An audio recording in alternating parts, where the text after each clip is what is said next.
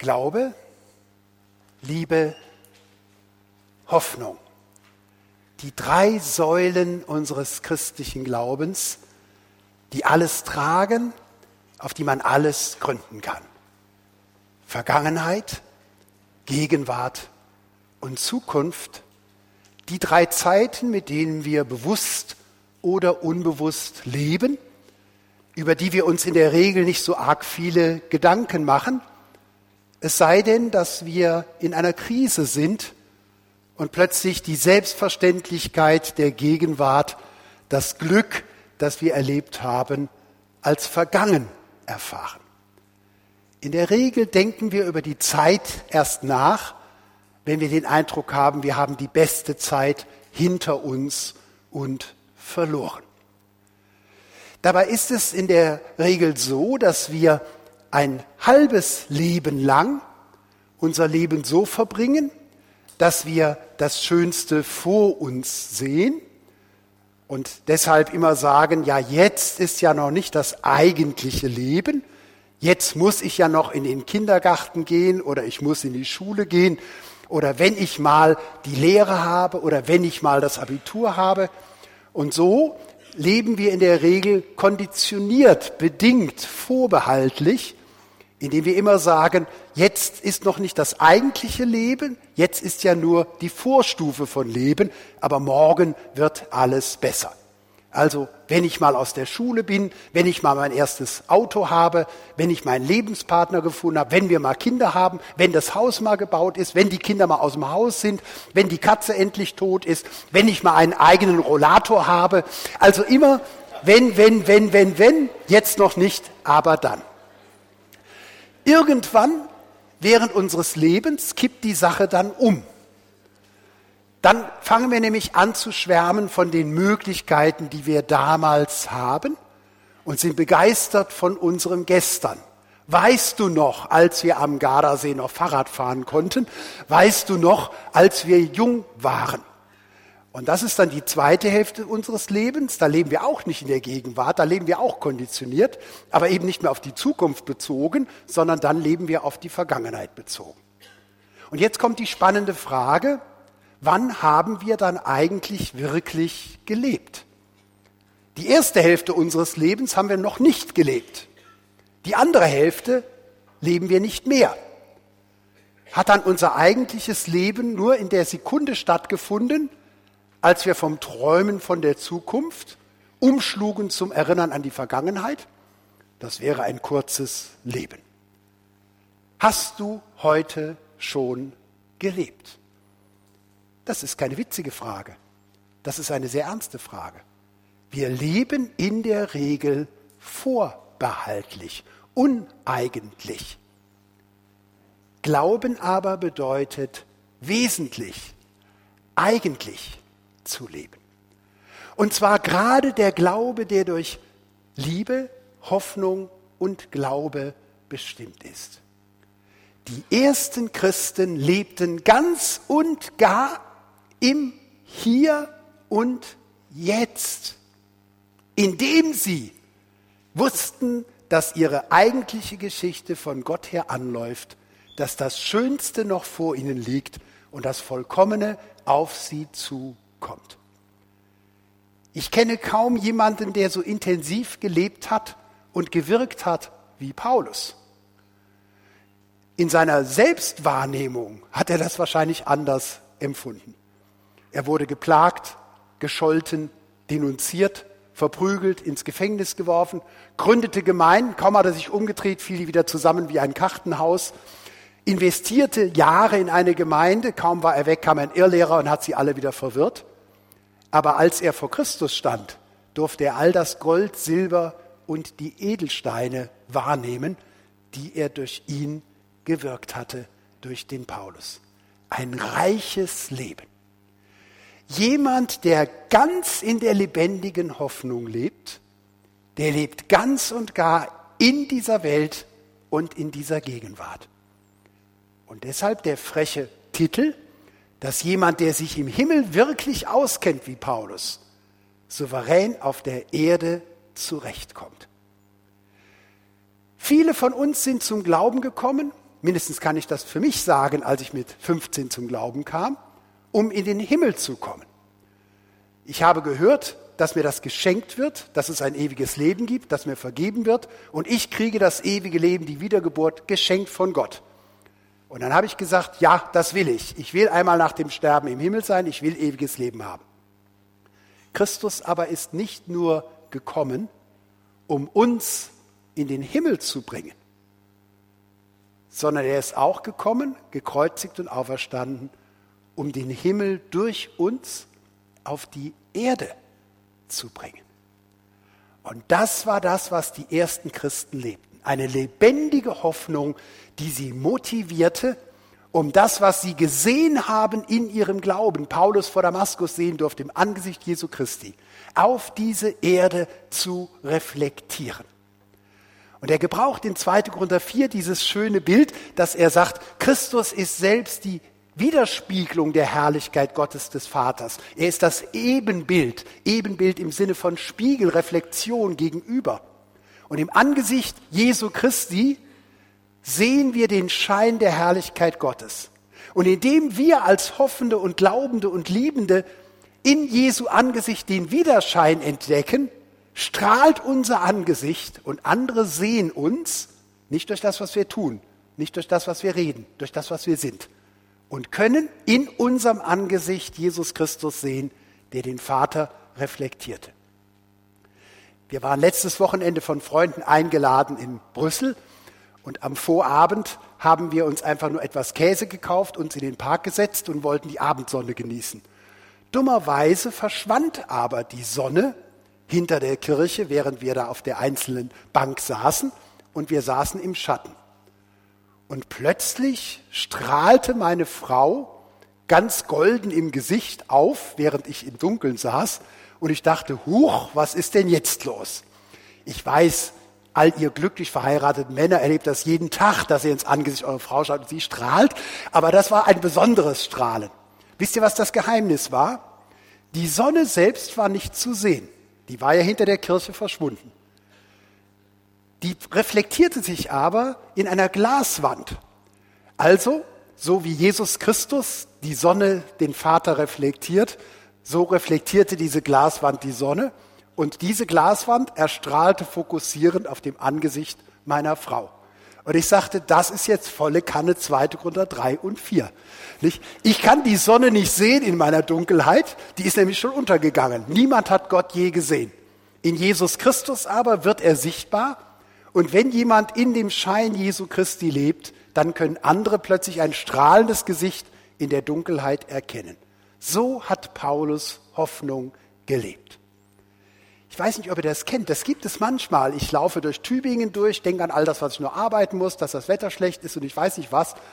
Und plötzlich werde ich aufgeschreckt, weil eine Person strahlt, nur eine von Tausenden. Und das weckt mich auf, dass ich sage, huch, was ist denn heute für ein Tag, wer bin ich? Weil jemand Licht reflektiert und widerstrahlt. Wir konzentrieren uns immer auf das, was wir reden oder im besseren Fall auf das, was wir tun. Christen aber wirken nicht durch ihr Reden und ihr Tun, sondern vor alledem und grundlegend durch das, was sie reflektieren, indem sie Christus sehen. So lebte Paulus. Im Widerschein der Erkenntnis Jesu Christi, im Widerschein dieser Herrlichkeit, die er dort bei Damaskus gesehen hat. Ja, sagt ihr, gestärkt durchs Mittagessen und etwas aggressionsgedämmt durch die Mittagsmüdigkeit. Der Paulus konnte ja auch gut reflektieren, begeistert sein und strahlen. Der hatte ja noch Naherwartung. Der ging ja noch davon aus, dass zu seinen Lebzeiten er Jesus treffen wird. Und insofern, das würde ich auch durchhalten. Also wenn es nur um ein Jahr ging, dann würde ich das auch packen. Aber jetzt sind das ja schon so viele Jahre, und ich gehe ja eher auf Sterben zu als auf die Wiederkunft Christi. Wer weiß, ob ich das lebendig erleben werde. Es ist etwas Faszinierendes mit der Naherwartung. Paulus hat am Anfang in der Tat gedacht, Jesus kommt bald wieder. Dann aber, 2. Korinther 1, machte er die Erfahrung der Gefangenschaft in Ephesus und da war über sein Leben schon entschieden und er wusste, jetzt werde ich wohl als Märtyrer sterben. Seine Naherwartung auf die eigene Person bezogen, zerbrach wie ein Glas. Und er, er kapierte, ich werde wohl zu Christus kommen als Märtyrer. Jetzt würden wir sagen, ha, jetzt ist die Naivität des Apostels vorbei, jetzt ist sein Kinderglaube vorbei, jetzt wird er nüchtern und frustriert. Pustekuchen. Lest den Philipperbrief, der als Spätbrief anzusehen ist, nach dem zweiten Korintherbrief. Das ist der Brief, in dem die Freude dominantes Stichwort ist und dominantes Motiv. Und dort in Philippa 1, 21 folgende sagt er, für mich bedeutet Leben ganz persönlich und auf einen Begriff gebracht, Leben bedeutet für mich Christus. Für mich ist Christus das Leben und Leben macht nur Sinn durch Christus als Mitte, als Grundlage, als Ziel. Er ist das Thema meines Lebens und die Grundlage meines Lebens. Wenn das aber stimmt, dann ist für mich Sterben Gewinn. Sterben Gewinn. Ich habe heute Morgen schon gesagt, dass Hoffende nicht das Leben verachten sollen. Hoffende sollen auch den Gardasee genießen. Nur kleiner Tipp am Rande, der erste Gardasee ist auch schon von Gottes Engel geschaffen. Die kriegen das noch mal toller hin. Äh, das war nur der erste Versuch. Das wird also die Begeisterung sein. Nicht jeder Bruder kriegt ja sein tausendmal tausendmal tausend geliefert. Also er hat im Himmel dann Gardasee Freizeit noch schöner, obwohl das gar nicht denkbar ist. Und so wie das dann geschehen wird, dass es tausendmal schöner ist, so gilt es dann für uns, dass diese ganze Erfüllung und dieses ganze wunderschön ist. Aber Gold ist schön, wenn ich es in der Hand habe. Der Himmel ist tausendmal schöner. Das heißt, je mehr du dieses Leben genießt, desto mehr genießt du den Schöpfer. Größer als das größte Kunstwerk ist der Schöpfer, der es gemacht hat. Geheimnisvoller als die schönste Symphonie der Komponist, der sie geschrieben hat. Faszinierender als das bunteste und faszinierendste Bild ist der Maler, der dahinter steht und in sich die Kreativität für vieles enthält. Und so sagt Paulus, nicht etwa, dass Hoffnung diesseits flüchtig macht oder dass es jenseits süchtig macht, sondern Hoffnung macht diesseits tüchtig, nicht diesseits flüchtig. Christus ist mein Leben, dann aber ist Sterben mein Gewinn. Und ich weiß gar nicht, was ich jetzt wählen soll. Um euretwillen werde ich wohl hier bleiben. Und wenn ich es richtig sehe, komme ich noch einmal aus der Gefangenschaft frei. Aber von meinem Herzen her wäre ich am liebsten bei Christus. Das müssen wir erst wieder neu lernen. Ein Verliebtsein in den Himmel, nicht aus Frustration über die Erde, sondern aus Faszination des Schöpfers dieser Erde. Im Genießen der Geschenke. Das heißt, auch frisch Verliebte können sich auf den Himmel freuen, weil der Himmel eine Überbietung all dessen ist, selbst was ich im Aufbruch meines Lebens genieße. Vom der Gabe auf den Schöpfer, auf den, der mir es gegeben hat, zurückzuschließen. Und Paulus sagt, ich bin hin und her gerissen, ob ich bei Christus bin oder noch auf dieser Erde bleibe. Wir lesen das so ein bisschen als eine Ausrede. Nicht, eigentlich sollte ich als Christ ja lieber im Himmel sein, aber habe ich mal Glück, dass ich mich gerade hier neu in Wiedenest eingeschrieben habe, dann habe ich wenigstens die drei Jahre noch als Entschuldigung, nicht, dass ich noch hier bleiben muss. Aber das ist natürlich gelogen. Und man kann es fast andersrum sagen. Nur in dem Maße, wie ich lieber bei Christus wäre, ist es auch besser, dass ich auf der Erde bleibe. Nur in dem Maße, wie ich lieber bei Christus wäre, ist es auch wertvoller, dass ich auf der Erde bleibe. Denn wenn es mich gar nicht fasziniert, bei Christus zu sein, habe ich hier unten ja auch gar nichts zu verkündigen. Nur wer den Himmel ahnt, der kann anderen auch schwärmend und glaubwürdig davon erzählen. Paulus sagt, ich bin bereit hier zu bleiben, aber eigentlich wäre ich lieber bei Christus. Was bedeutet das? Seine Naherwartung zerbrach. Und was geschah mit seiner Hoffnung? Gar nichts. Was lerne ich daraus? Naherwartung lebt viel weniger vom zeitlichen Abstand als vielmehr von der Beziehung dessen, den man erwartet. Wenn ich einen Menschen erwarte, der mir alles bedeutet, dann freue ich mich auf ihn, unabhängig von der Zeit, die es dauert. Dann kaufe ich mir vielleicht so ein Meter Band mit zwei Metern und schneide jeden Tag einen ab und dann weiß ich, jetzt sind es noch 200 Tage, noch 199 Tage, noch 198 Tage. Ich freue mich schon auf das Kommende. Ich hatte einen Freund als Student in Erlangen, als ich dort anfing, die ersten drei Semester. Der musste Hebräisch lernen und Griechisch und der Hans-Joachim musste Hebräisch lernen und Griechisch. Beide haben wir gepaukt, saßen Wand an Wand in zwei kleinen Zellen da nebeneinander. Ich habe mich geplagt und der war immer mit einem Lied auf den Lippen. Was war der Unterschied zwischen ihm und mir? Er war verlobt, ich kannte meine Frau noch nicht mal, ich wusste gar nicht, dass es sie gibt. Das war der ganze Unterschied. Er lebte hoffnungsvoll und in Vorfreude und ich gequält, dass ich sagte, jetzt muss das auch noch sein. Was soll der Tag schon bringen, der mit dem Aufstehen anfängt? Das kann ja nichts werden.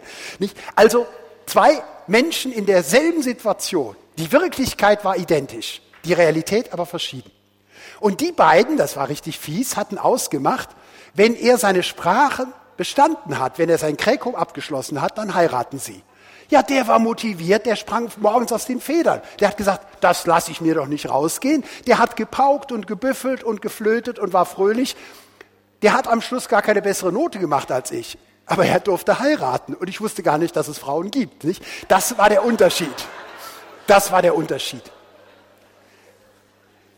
Beide waren wir genau 30 Tage vom Examen entfernt. Ich trübsinnig und er quietschvergnügt. Naherwartung hat nichts mit Nähe oder Ferne zu tun. Naherwartung hängt nicht an der Zeit. Naherwartung hängt an der Beziehung. Wenn du einen Menschen von Herzen liebst, bist du von Vorfreude bestimmt. Und wenn es noch eine ganze lange Zeit dauert. Und wenn dir jemand nichts bedeutet, ja, das kenne ich natürlich auch bei meinen Studenten. Da kündigt sich irgendeine Patentante an zum Besuch oder die Mutter kündigt sich an zum Besuch. Nicht? Und sie sagt, in vier Wochen komme ich dich besuchen. Naja, da ist ja noch Zeit hin. Dann werden es drei, dann werden es zwei, dann wird es eine Woche. Dann fängt man an, die Wäsche zu waschen und ein bisschen das Gröbste und das Bett zu kehren. Und dann kommt die Naherwartung ganz schnell und ganz schnell und ganz schnell. Was mit der Vorfreude? Nichts zu merken. Ein Tag, keine Vorfreude. Eine Stunde. Es klingelt unten an der Tür. Immer noch keine Vorfreude. Warum? Es ist doch nur eine Sekunde, bis sie da ist. Es war die falsche Person. Das heißt, Vorfreude lebt von Beziehung. Vorfreude lebt nicht von der Zeit. Warum hat Paulus bei dem Zerbrechen seiner Naherwartung die Hoffnung nicht verloren? Weil er Christus liebte. Und hätte ich Paulus gesagt, du, ich verrate dir ein Geheimnis, Christus kommt erst in 2000 Jahren. Da hat er gesagt, super, wenn er so schnell kommt, dann haben wir ja noch 2000 Jahre was zu tun. Also lasst uns die Zeit nutzen und die Zeit sinnvoll gestalten, bis er kommt. Manchmal hat man ja so eine Rückmeldung von einer Predigt. Eine werde ich nie vergessen. Da kamen einige und diskutierten noch mit mir und ich sah eine ältere Dame schon auf den Stock gebeugt und ich versuchte die Gespräche auch schnell zu beenden, damit die arme Dame da nicht so lange stehen muss mit ihrem Stock. Und als sie uns dann gegenüberstanden, strahlte das Gesicht, wie ich es eben erzählte, vor der Sonne, die reflektiert, aber es war keine Sonne, es war ihr Strahlen von innen heraus. Und sie sagte mir, Herr Eckstein, Sie wissen ja gar nicht, wie recht Sie haben. Das ist das schönste Predigtkompliment, das man bekommen kann. Sie wissen ja gar nicht, wie recht Sie haben. Meine Familie lebt in Australien, meine Enkel leben in Australien mit meinen Kindern und wir sehen uns doch so selten.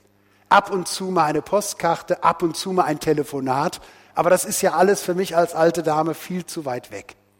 Und dann fing der Herbst an und es zwickte mich und die Sonne war nicht mehr da und ich wurde schon richtig melancholisch und wusste nicht, wie kriegst du auch die Zeit und den Winter rum.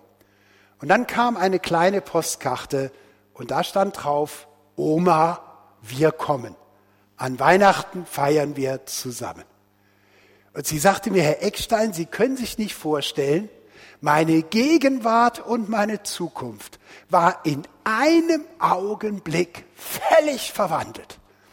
Ich vergaß das Zwicken in meinen Beinen, ich vergaß die Dunkelheit des Herbstes und dass das Laub runterfiel, das war mir gerade recht, denn dann wird es schneller Weihnachten. Alles war plötzlich nach vorne ausgerichtet und ich war voller Vorfreude. Ich verstehe jetzt Paulus sehr gut, warum der so gut hoffen konnte. Wer eine Beziehung hat, der kennt die Vorfreude und der kennt die Liebe. dass ich mich freue auf jemanden, auf den ich zugehe. Wie kommen wir dahin, dass wir uns so freuen? Wie lernt man es zu hoffen? Nun, spontan würden wir sagen, wie bei dieser Dame, Hoffnung wird in mir geweckt, wenn aus der Zukunft etwas auf mich zukommt, was attraktiv ist. Das heißt, Hoffnung entsteht durch positive Zukunft. Die positive Zukunft bei dieser Dame, das war, die Familie kündigt sich an. Aber nicht jeder, der Zukunft hat, hat auch schon Hoffnung. Wir haben Generationen gehabt vor euch, die hatten keine Zukunft und keine Hoffnung, die hatten keinen Bock auf Zukunft und die waren teilweise mit 14, 15, 16 Jahren älter als ihre Eltern. Warum? Weil sie die Zukunft nicht positiv denken konnten.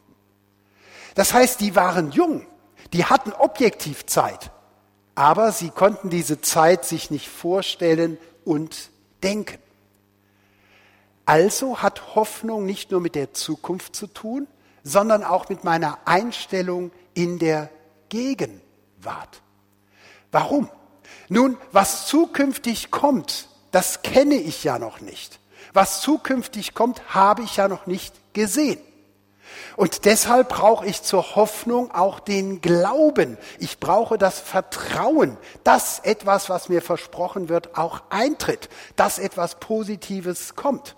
Und ein Jugendlicher, der das Vertrauen nicht haben kann, dass es gut wird, der die Hoffnung nicht kennt, der hat auch nicht den Mut, sich auf den Weg zu machen und seine Zukunft zu gestalten. Wie gewinne ich dieses Vertrauen? Wie die Hoffnung nur in Beziehung.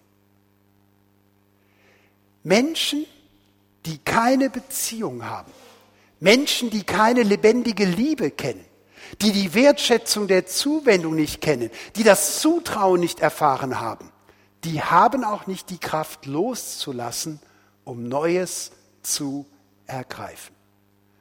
Und deshalb gilt in der Tat, dass nur der hoffen kann, der auch glauben kann. Und es kann nur der glauben, der geliebt ist.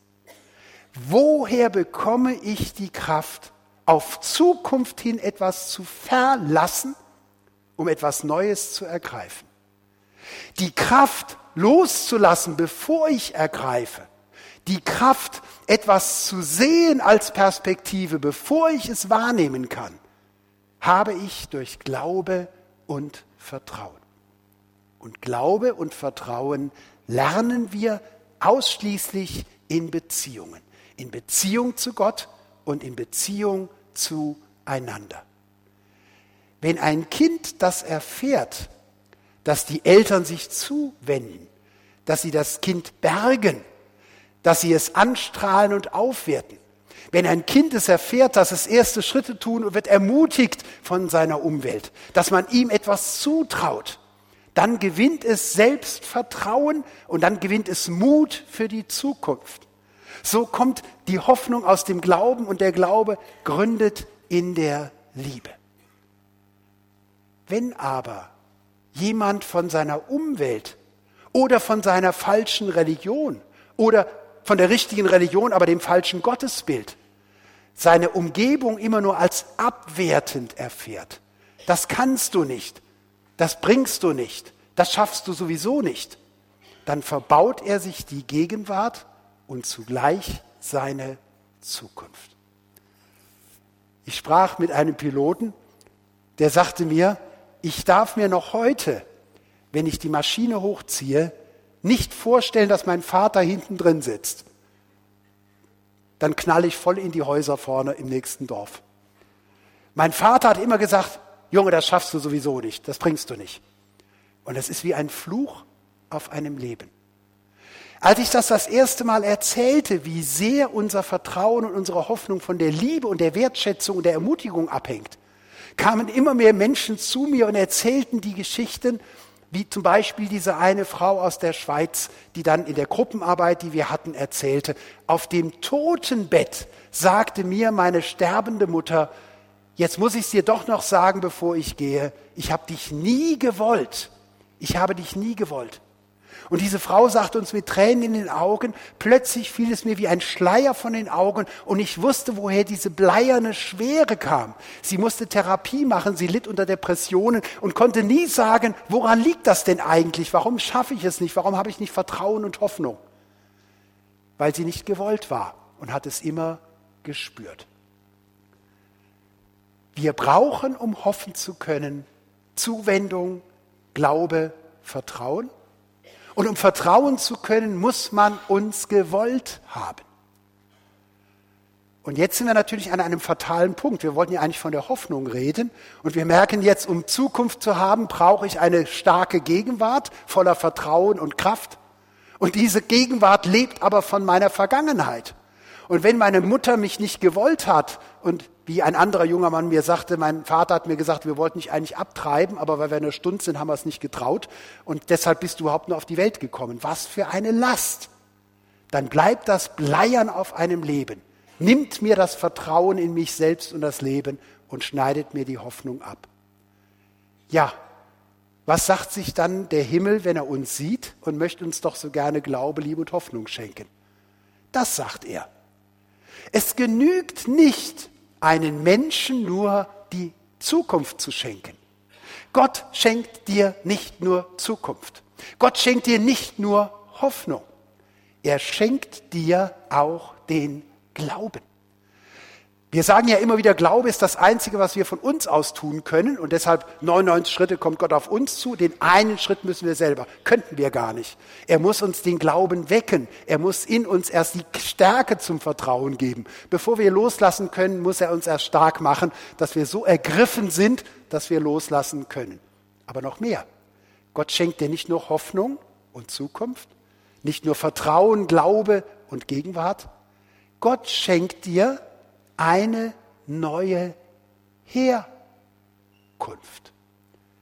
Ich gestehe euch, es ist erst ganz wenige Jahre her, dass ich, obwohl ich schon Jahrzehnte das Johannesevangelium lese und die Paulusbriefe kapiert habe, warum war es notwendig, dass wir von neuem geboren werden, dass wir aus Gott gezeugt werden? Weil wir Opfer unserer Herkunft sind. Und wenn unsere Herkunft unerlöst ist, dann genügt es nichts, dass man uns den Himmel an die Wand malt. Wir können mit der Zukunft nichts anfangen. Wir haben keine Analogie. Uns fehlt die Kraft, dorthin zu gehen. Deshalb bekommen wir eine neue Herkunft. Wir werden aus Gott geboren. Oder wie es eine Frau mal erschütternd sagte, die dieselbe Erfahrung machte, wenn mein Vater mich nicht gewollt hat und meine Mutter mich nicht gewollt hat, dann muss mich Gott gewollt haben. Sonst wäre ich ja gar nicht auf der Erde. Das hat sie sich als kleines Mädchen tapfer selber zugesprochen, als sie in der Kinderstunde von Gott und seiner Liebe hörte. In der Tat, jeder von uns kann in Vorfreude und lebendiger Hoffnung leben. Warum? Weil egal, was ich mitbringe, was meine Eltern mir an Blei in die Wiege gelegt haben, oder die Lehrer oder ein Pfarrer oder wer immer es gewesen sein mag, Egal was meine Herkunft ist, Gott öffnet mir den Himmel für die Zukunft, er öffnet mir die Gegenwart und er schenkt mir eine neue Herkunft. Du darfst von neuem geboren werden. Und deshalb sagt das Johannesevangelium, wir kommen alle aus der Finsternis, wir kommen alle aus der Welt. Aber nun, nachdem wir an Christus glauben können, sind wir die, die aus Gott geboren sind. Wir sind nicht mehr aus der Welt, wir sind aus Gott. Unsere Herkunft gründet in ihm. Das bist du. Du bist eine Tochter, du bist ein Sohn Gottes. Aus seiner Liebe bist du gezeugt. Er hat dich gewollt. Und gerade für die unter uns, denen Vergangenheit und Gegenwart eine so große Last ist, dass die Zukunft sie nicht retten kann, ohne dass sie das andere erlöst bekommen, ist das das Evangelium pur. Du bist von Gott gewollt.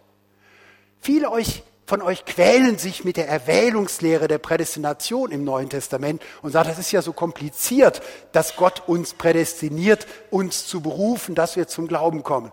Ich bin heilfroh, dass Johannes und dass Paulus die Erwählung durch Gott als Grundlage all unseres Glaubens und unserer Heiligung beschreibt. Warum? Dann gründet unser Sein in Gott. Gott hat sich für dich entschieden. Und wenn kein Mensch dich gewollt hat, als du gezeugt und geboren wurdest, Gott hat dich gewollt. Und jetzt haben wir eine irrsinnige Perspektive. Da, wo wir herkommen, aus Gott, nicht aus der Welt, das war Vergangenheit. Da, wo wir herkommen, sind wir gewollt. Und da, wo wir hingehen, werden wir erwartet. Jemand, der gewollt ist, wo er herkommt und erwartet wird, wo er hinkommt, für den findet Le Leben jeden Tag in jeder Sekunde statt. Der muss nicht mehr sagen, wenn ich erst mal dann oder als ich noch damals, sondern der kann im Hier und Jetzt vollkommen leben. Du bist von Gott gewollt. Deshalb bist du da. Und das ist das Evangelium, das wir in diese Welt hineintragen. Und dann sage mir doch keiner, wir leben in einer säkularen Welt, das will heute keiner mehr hören. Das Evangelium ist so aktuell, wie es nur sein kann. Denn wenn etwas diese Welt, wenn etwas dieses Leben, wenn etwas den Menschen der Neuzeit bestimmt, dann ist es diese Beziehungsarmut, diese Ich-Verlorenheit, in der wir leben, diese Überforderung, ohne Liebe zu sein, was man nur in Liebe sein kann. Dafür steht Jesus Christus in Person. Du bist gewollt. Und jetzt kommen wir natürlich sofort und sagen, halte mal, aber so einfach ist das doch nicht mit Gottes Liebe. Das kann man nicht so liberal unverbindlich sagen. Nein, ich rede ja nicht vom lieben Gott. Ich meine auch nicht, dass Gott einfach nur Ja und Amen sagt zu allem, was wir tun. Liebe ist leidenschaftlich, Liebe ist kritisch. Natürlich bedeutet diese Liebe Gottes, dass er uns konfrontiert mit der Wahrheit. Uns muss ja geholfen werden. Natürlich heißt das bei Gott nicht, ich habe dich gern und du kannst dich auch mal gern haben in dieser unverbindlichen Weise. Nein, Gottes Liebe ist leidenschaftlich, ist brennend wie ein Feuer. Sie weist auf all das Holz, Heu und Stroh in unserem Leben. Aber diese Liebe bejaht uns selbst als Person. Und alles das, was zwischen uns und unserer Zukunft steht, hat Christus am Kreuz getragen und hat es überwunden. All unsere Schulden der Vergangenheit, der Gegenwart und der Zukunft. Ich verrate euch ein Geheimnis. Könnten wir wie Johannes der Seher der Offenbarung, könnten wir wie Paulus vor Damaskus Gott den Vater einmal sehen im Angesicht Jesu Christi, nur für eine Sekunde, soll ich euch sagen, was dann passieren würde? All eure Selbstzweifel, all eure Oktoberdepression wäre mit einem Schlag in Dunst aufgelöst. Könnten wir uns nur eine Sekunde mit den Augen der Liebe Gottes sehen, dann hätten sich unsere Selbstzweifel für eine ganze Ewigkeit erübrigt. Wir würden keine Zeit mehr verschwenden mit Selbstdarstellung, Selbstbehauptung, Selbstverteidigung, angeben, qualifizieren vor anderen, Ränke spielen, Ellbogeneinsatz. All das wäre uns nur noch lächerlich. Wer sich als eine Kronprinzessin, als einen Kronprinz Gottes in seinem Angesicht reflektiert sieht, der weiß sich wertvoll und geliebt. Und wer geliebt ist, der kann hoffen. Die Älteren unter uns haben es vielleicht noch mitbekommen, dass im Krieg manche junge Leute sich verlobt haben und zwischen Fronteinsätzen geheiratet haben. Wir als Nachgeborene, wir sagen, was soll denn das? Das ist doch völlig bescheuert. Wie kann man sich im Krieg verlieren? Man weiß doch gar nicht, ob der andere nicht erschossen wird oder ob der nicht im Bombenkeller irgendwo dann erstickt. Es ist doch völlig widersinnig, eine Beziehung im Krieg anzufangen. Es hat aber einen tiefen Sinn weil im Wahnsinn nur noch eins trägt, und das ist Liebe. Und das Faszinierende ist ja, wenn man junge Leute sieht, mir passiert das immer wieder in Vorlesungen, so im Wintersemester sitzt hier ein junger Student und hier eine junge Studentin, machen artig mit und alles ist so, wie es ist, nicht? machen ihre Prüfungen und bestehen auch. Und dann im Sommersemester sehe ich dieselben, aber plötzlich nebeneinander und es ist gar nicht zu verkennen mit Küsschen vorher, Küsschen nachher und Küsschen zwischendrin. Die beiden haben sich gefunden. Was ist der Unterschied zwischen dem Wintersemester und dem Sommersemester? Statistisch überhaupt keiner. Es sind noch keine Kinder da, also statistisch kein Unterschied, sondern es sind dieselben zwei Personen. Und trotzdem für die beiden ist es eine ganz andere Welt. Was ist dazugekommen? Nur Beziehung. Wertschätzung aus Beziehung. Die sitzen heiter in der Vorlesung, strahlen mich morgens schon an, als könnte ich was dafür, dass sie eine Beziehung haben, nicht, äh, und sind voll der Zuversicht und der Freude. Unser ganzes Leben ist Beziehung. Und so ist es schon im Alten Testament von der Erschaffung Adams zum Ebenbild der Erschaffung Evas zum Ebenbild zum Gegenüber des Adam deutlich gemacht. Menschen haben nicht nur Beziehung, wie man eine Zahnbürste oder Rasierschaum hat, sondern Menschen sind Beziehung. Es gibt uns gar nicht außerhalb von Beziehung. Und insofern ist das Thema der lebendigen Hoffnung ein reines Beziehungsthema. Also wenn du mich fragst, Hans-Joachim, wie lernt man Hoffnung, dann antworte ich dir, lerne Glauben. Und wenn du mich fragst, ja Hans-Joachim, wie lernt man Glauben, dann sage ich, lass dich von Gott lieben. Und dann weißt du, dass du geliebt bist, du lernst zu lieben. Wenn du lieben lernst, dann lernst du auch Vertrauen. Und wenn du Vertrauen lernst, dann lernst du auch Hoffnung. Nun war ja der alte Verdacht, Hoffnung lenkt nur vom Leben ab. Das haben wir schon kapiert, das ist wohl nicht richtig. Und die alte Dame, die mir sagte, Sie wissen ja gar nicht, wie recht Sie haben, hat es uns schon belegt.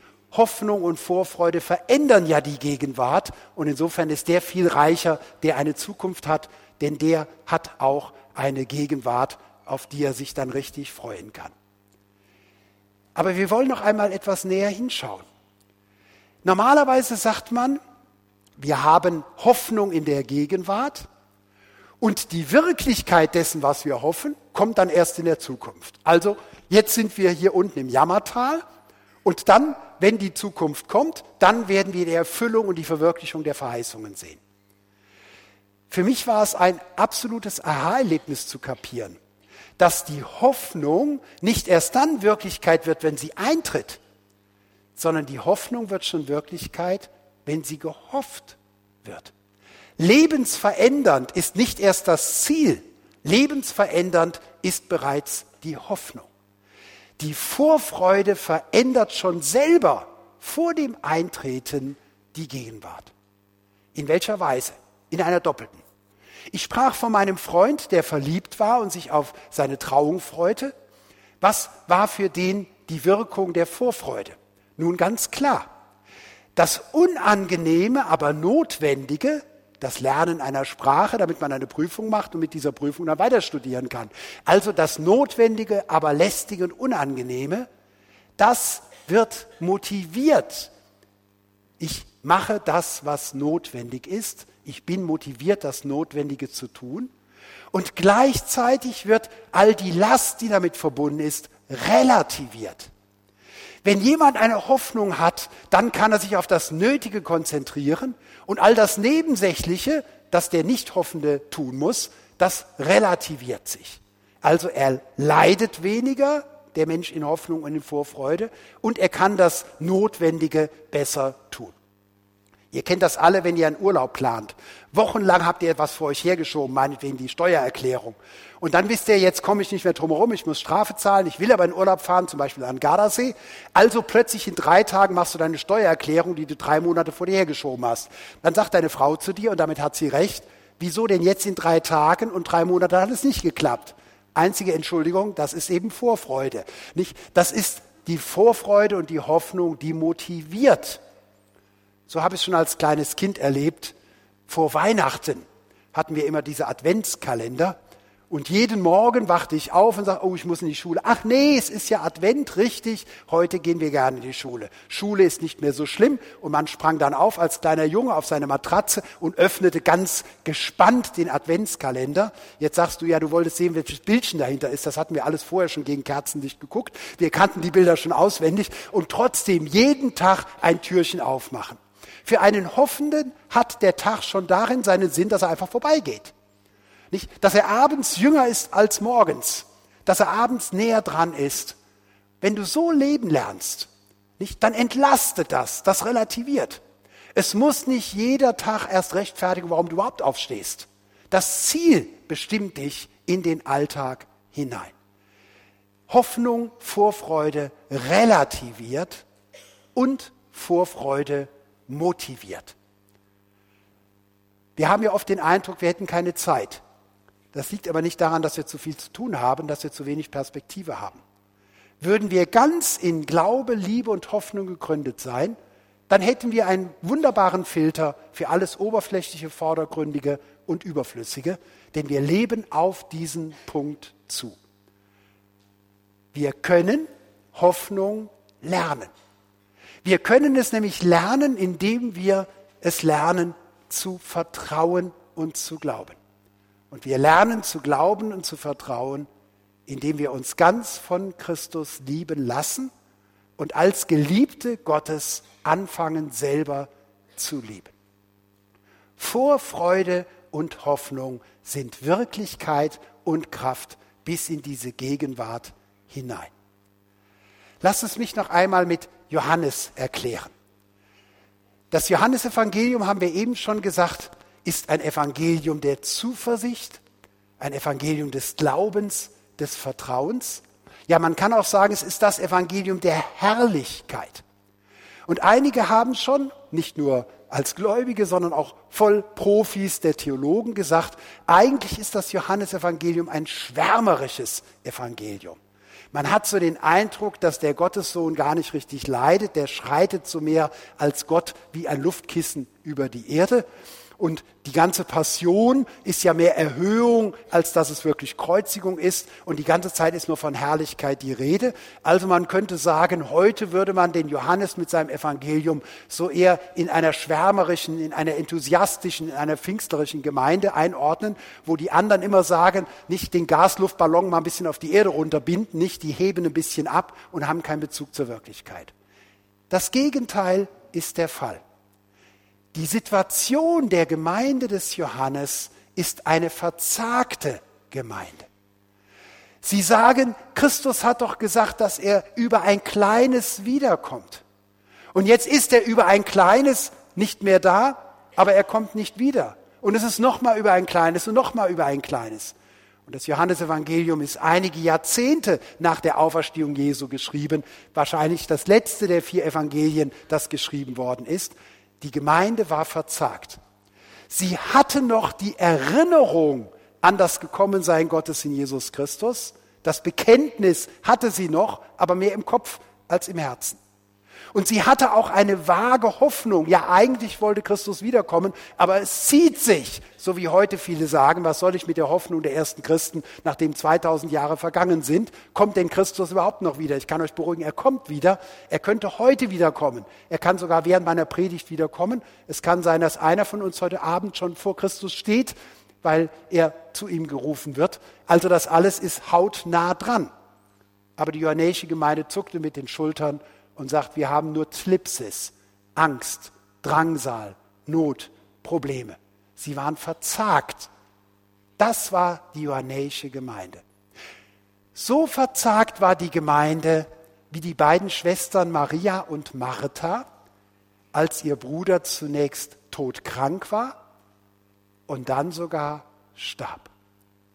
Und es wird erzählt, dass Jesus sogar noch extra wartete, man fragt sich heute, warum erzählt der Evangelist das? Das wirft doch nur Probleme auf. Wie kann denn Jesus warten, wenn der Lazarus krank ist, bis er gestorben ist? Äh, das ist doch ganz verzweifelt. Ja, das wird deshalb erzählt, weil wir das auch so erleben. Dass wir sagen, Herr, den du lieb hast, der liegt krank und dann wird er nicht gesund, dann stirbt er. Das ist auch unsere Wirklichkeit, dass Christus viel später kommt in unserem Leben, als wir es immer wollen. Und dann kommt er und Martha sagt zu ihm, wenn du hier gewesen wärest. Schwäbischer Konjunktiv. Die Schwaben können Vokale so breit sprechen. Schwäbischer Konjunktiv. Irreales hoch drei. Wenn du hier gewesen wärst, aber du warst nicht da, dann hättest du Gott bitten können und er hätte dich vielleicht erhört und dann wäre er vielleicht nicht gestorben und wäre geheilt. Was ist das für ein Glauben? Ein Konjunktivglauben. Ein Konjunktivglauben. Wenn, falls, vielleicht, Sie war nicht mehr überwältigt von Glaube, Liebe und Hoffnung. Ihr Vertrauen war gebrochen. Und Jesus sagt zu ihr, Martha, dein Bruder wird auferstehen. Und sie antwortet, ja, ich weiß, in der Auferstehung am jüngsten Tag. Martha brav gelernt, falsch angewandt. Die Gemeinde des Johannes hatte noch die Dogmatik der Eschatologie, der Lehre von den letzten Dingen. Und wenn man sich bewusst macht, dass Eschatologie in der Tat wörtlich übersetzt heißt, die Lehre von den letzten Dingen, dann ist das genau die Art, wie die Martha gehofft hat. Das ist ganz weit weg, das hat mit mir überhaupt nichts zu tun. Ab und zu auf dem Friedhof murmeln die Pfarrer solche Verse, die sie dann glauben oder nicht, dass es nämlich eine Auferstehung der Toten gibt, nicht? Und viele lassen auch das noch weg. Aber außerhalb des Friedhofs, wen bestimmt denn heute noch diese Zukunftsperspektive der ersten Christen? Ich weiß, er wird auferstehen am jüngsten Tag. Und Jesus sagt zu ihr, Martha, ich bin in Person die Auferstehung und das Leben. Ich bin in Person deine Hoffnung. Ich verkörpere deine Hoffnung. Ich bin Antwort auf deine Vergangenheit, die Probleme deiner Gegenwart und die Eröffnung deiner Zukunft. Wer an mich glaubt, der wird leben. Nicht existieren, nicht nur biologisch leben, der wird ewig leben, erfüllt leben.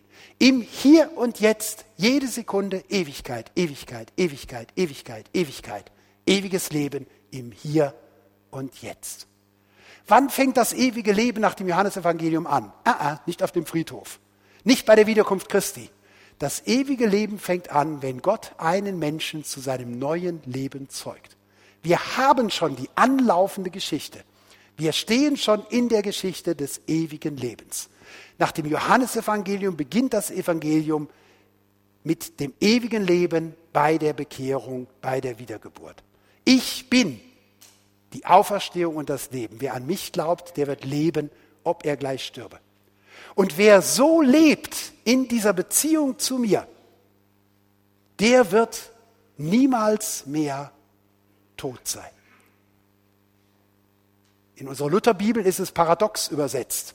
Nicht, der wird leben, ob er gleich stürbe, und wer so lebt und glaubt an mich, der wird niemals mehr sterben. Ja, was denn jetzt sterben oder nicht sterben? Im Deutschen ist es einfacher und weniger paradox, wenn ich euch sage, das, was Jesus meinte, ist, der wird leben, selbst wenn er stirbt, und wer so lebt und glaubt an mich, der wird niemals mehr tot sein.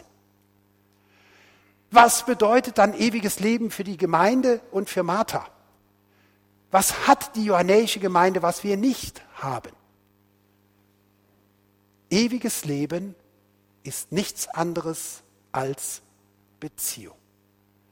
Die ersten Christen hatten nicht mehr Geld, nicht mehr Arbeit, sie hatten keine trockeneren Gemeindehäuser, sie hatten nichts besser als wir. Alles hatten sie weniger, nur eins hatten sie mehr.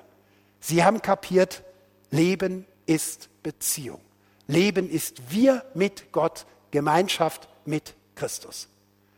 Und deshalb wird im hohen priesterlichen Gebet auch formuliert, was ist denn das ewige Leben? Ewiges Leben ist, dass sie dich, den Vater, erkennen und den Sohn Jesus Christus, den du gesandt hast.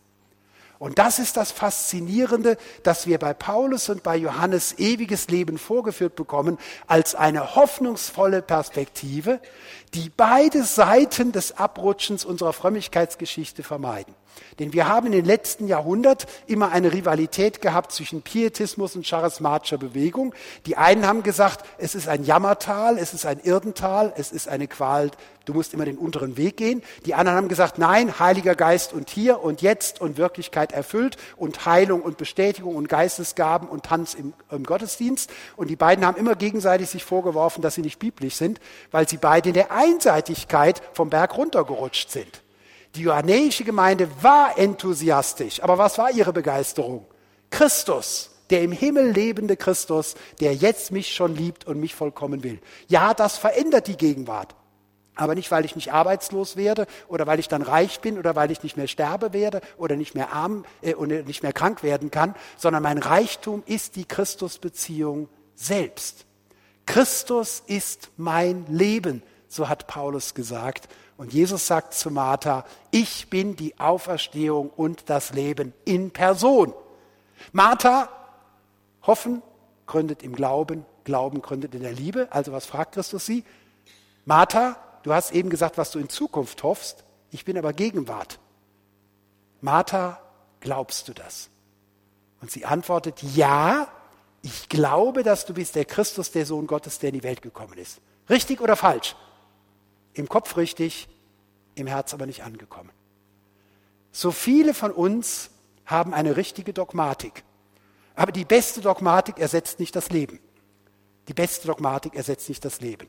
Wenn ich das nicht in Liebe, Glaube und hoffen kann, was Inhalt meiner Dogmatik ist, dann ist es noch nicht bei mir angekommen. Warum bin ich so hart mit der Martha? Es ist so ein schöner Nachmittag. Warum schone ich sie nicht? Nun, um deinet und um meinetwillen schone ich euch nicht. Wo erweise ich das denn, dass sie es wo wie eine Konfirmantin artig aufsagt, aber nicht glaubt? Nun, es ist nicht in ihrer Gegenwart angekommen, denn als Jesus ans Grab hintritt und als sie merkt, jetzt meint, meint, macht er das ernst und er sagt, sie sollen den Stein wegrollen vom Grab. Was sagt Martha? Oh ja, toll, jetzt habe ich wieder Zukunft, er wird meinen Bruder auferwecken. Nein, Sie fällt Jesus in den Arm und sie wird sich vermutlich noch mütterlich dabei vorkommen. Jetzt verlupft sich, würde ein Schwabe sagen, jetzt verlupft sich der Sohn Gottes, jetzt mutet er sich etwas zu, was er nicht kann, dann blamiert er sich, dann ruft er dreimal rein ins Grab, da kommt keiner, außer einer Maus, die irritiert guckt, nicht, und dann ist er blamiert. Nein, sie wollte ihren Heiland schonen. Hör doch auf, Christus zu schonen in deinem Leben, nicht? Äh, viele von euch beten schon gar nichts mehr, weil sie sagen, er könnte es ja nicht erhören und dann ist er blamiert. Nein, der kann schon für sich selber sorgen. Christus musst du nicht schonen. Er ist so stark, er hält alles aus. Sie fällt ihm in den Arm und sagt, Herr, er stinkt schon. Und Jesus hätte antworten können, deshalb bin ich drei Tage weggeblieben, bis er stinkt. Was zeigt das? Für Martha war Glaube Ergänzung zu den eigenen Möglichkeiten. Und das ist kein lebendiger Glaube. Ist das nicht unser Glaube? Ich habe am Anfang als junger Christ gedacht, Gott hat mich mit all den Gaben ausgestattet. Ganz so schlecht bin ich ja nicht, bin auch nicht von schlechter Herkunft, habe ein bisschen Blödsinn gemacht. Dafür ist Christus am Kreuz gestorben. Aber so, als hätte Christus nur einen Erste-Hilfe-Kurs angeboten und ansonsten könnte man das alte Ding noch renovieren, das ich mit in die Beziehung reinbringe. Nein, Nichts von uns ist für die Ewigkeit geeignet. Nicht einmal unser Gewand, das heißt unser Leib, wird in Ewigkeit. Alles wird neu gemacht. Deshalb werden wir neu geschaffen. Das Geheimnis des Glaubens ist Christus in uns und wir in Christus. Er ist das ewige Leben. Er ist unsere Rechtfertigung. Er unsere Gerechtigkeit. Er unsere Erlösung. Er unsere Heiligung. Was anderes gibt's nicht. Im Himmel nicht und nicht auf der Erde. Wenn du aber Christus dein Leben sein lässt, dann tut sich Vergangenheit, Gegenwart und Zukunft die Tür auf und es geschieht etwas. Christus ruft in das Grab hinein, Lazarus, komm heraus. Lazarus, komm heraus. Und was geschieht? Der Tote, er steht auf. Viele von euch sind heute hergekommen und haben gedacht, na, was wird das mit der Hoffnung so werden? Von meiner Lebenserfahrung her, von meiner Enttäuschung her mit Gott, mit anderen Menschen, mit meiner Gemeinde. Vielleicht so ein bisschen, dass ich so ein paar Vitaminpilchen mitnehme und ein bisschen zuversichtlicher in den November gehen. Das Schlimmste kommt ja noch am Ende des Jahres. Also wir wollen etwas gestärkt werden, wir wollen aufgebaut werden. Ich habe früher immer so gern gesagt, ich muss mal wieder in die Klostermühle fahren, um aufzutanken. Aber kann man denn Leben tanken? Kann man Liebe auf Vorrat laden? Wenn ich mit meinem Fahrrädle wieder in Bad Ems eingefahren war, dann war mein Tank schon leer und es hatte rausgetropft, weil mein Leben eben nicht aufheben kann. Als junger Christ habe ich den Heiligen Geist von Gott immer erbeten, als wäre das irgendwie so eine Flüssiggassache, nicht? Äh, als könnte er mir so ein Liter Heiligen Geist geben als Ergänzung. Also wir haben die Evangelisation vorbereitet, wir haben alles getan, was wir konnten. Wenn du jetzt so ein bisschen Sprit dazu gibst, dann läuft das schon, wir können das. Und wachsen im Glauben hat für mich bedeutet, jetzt brauche ich noch viel Heiligen Geist und viel Gnade und viel Vergebung. Und wenn ich im Glauben mal gewachsen bin, dann brauche ich den Himmel immer weniger. Und wenn ich vollkommen bin, dann kann ich morgens sagen, lieber Heiliger Geist, ich habe genug gelernt, jetzt kann ich schon alleine. Welches Missverständnis. Vollkommen im Glauben ist der, der nichts mehr ohne Gott sein kann und sein will. Vollkommen im Glauben ist jemand, der nicht sagt, Herr, ich bin etwas gebrechlich, hilf mir auf, Vielleicht hast du gesagt, für mich gibt es keine Hoffnung, ich bin wie tot. Ich hatte es einmal gelesen, dass in einem schottischen U-Bahnhof ein Christ hingesprayt hat, für die Auferstehung kann niemand zu tot sein. You cannot be too dead for resurrection. Ist das nicht faszinierend? Wir haben einen Gott, der kann Tote lebendig machen. Ich verrate dir was, dann wird er auch mit dir fertig. Dann wird er auch mit dir fertig. Und wenn du sagst, für mich gibt es keine Hoffnung, dann sagt der Himmel, endlich kommen sie auf den Boden der Wahrheit. Wisst ihr, was Gottes Plan mit uns im Weg steht? Es ist nicht deine Schwachheit, es ist deine falsche Stärke, deine falsche Eitelkeit und dein falscher Stolz. Lazarus, komm heraus. Aber wir müssen doch was selber machen. Natürlich sollen wir etwas selber machen. Wäre Lazarus nicht rausgekommen, läge heute noch unten. Ja und Amen. Die Frage ist ja nur, wie kommt der raus? Wie kannst du lieben? Wie kannst du glauben? Wie kannst du hoffen? Du kannst es so wenig wie der tote Lazarus. Und hätte Jesus nur einen Befehl gegeben, Lazarus, reiß dich zusammen, jetzt streng dich aber an, so wie wir immer mit Depressiven umgehen, nicht auf die Schulter klopfen, bis sie ausgekugelt ist und sagen, jetzt reiß dich mal zusammen, Junge, nicht? Oder Alkoholiker sagen, Junge, reiß dich mal zusammen. Aber das ist genauso, als wenn man auf einem Friedhof sagt, jetzt öffnet euch mal und kommt mal durch die Primeln. Da passiert nichts. Das geht nicht. Nur Gott selbst ist das Leben. Aber wenn ich Christus durch mich leben lasse, dann erfahre ich es schon heute.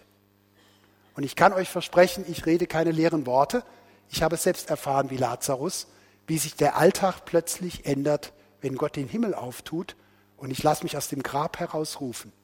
Von ihm gewollt, von ihm erwartet, lebend im Hier und Jetzt. Vielleicht dauert es noch Jahre, bis Christus wiederkommt. Vielleicht noch Jahre, bis ich oder du vor ihm stehst, durch Unfall, durch Krankheit oder eben durch Alter friedlich im Bette einschlafend. Aber jeder dieser Tage kann bedeuten, dass nicht nur wir in den Himmel gebracht werden, sondern Gott Menschen durch uns in den Himmel bringt und den Himmel durch uns auf die Erde. Nichts musst du mitbringen als das, was Lazarus mitbrachte. Sei Mause tot, dann kannst du Gott lebendig werden. Lass Christus dein Leben sein, dann kannst du lieben dann kannst du vertrauen und dann kannst du hoffen.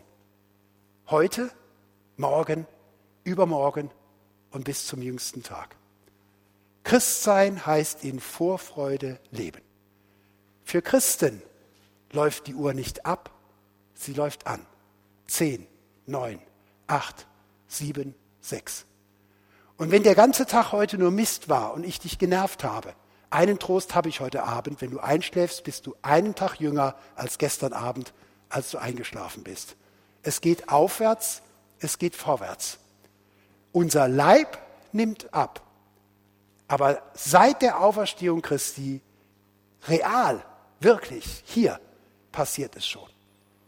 Ich wurde gefragt, warum ich als Theologe, der studiert hat, immer noch glaube eine der menschlichen Erklärungen ist natürlich Bewahrung Gottes und alleine sein Halten, aber eine menschliche Erklärung ist, ich habe zu oft erlebt als junger Student, dass Christus lebt, indem er andere zum Leben zeugte, als dass ich in der Vorlesung daran zweifeln könnte, dass das Grab leer war. Dass das Grab nicht leer war, passte gar nicht zu meiner Erfahrung. Der Unterschied, wenn ich Christus hier und jetzt mein Leben sein lasse. Ihr seid Töchter und Söhne Gottes. Erinnert euch, an euren Adel. Erinnert euch an eure Herkunft.